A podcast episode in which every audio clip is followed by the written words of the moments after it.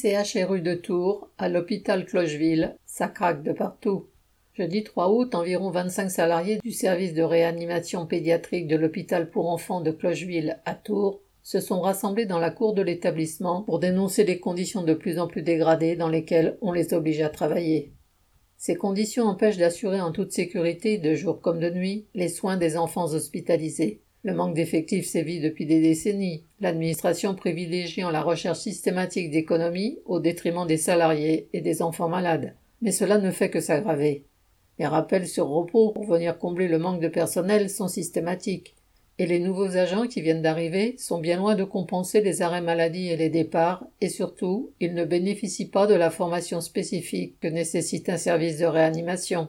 C'est tout cela que les participants à l'Assemblée ont tenu à dénoncer publiquement. À l'unanimité des présents, ils se sont déclarés en grève en la votant à main levée. Correspondant Hello.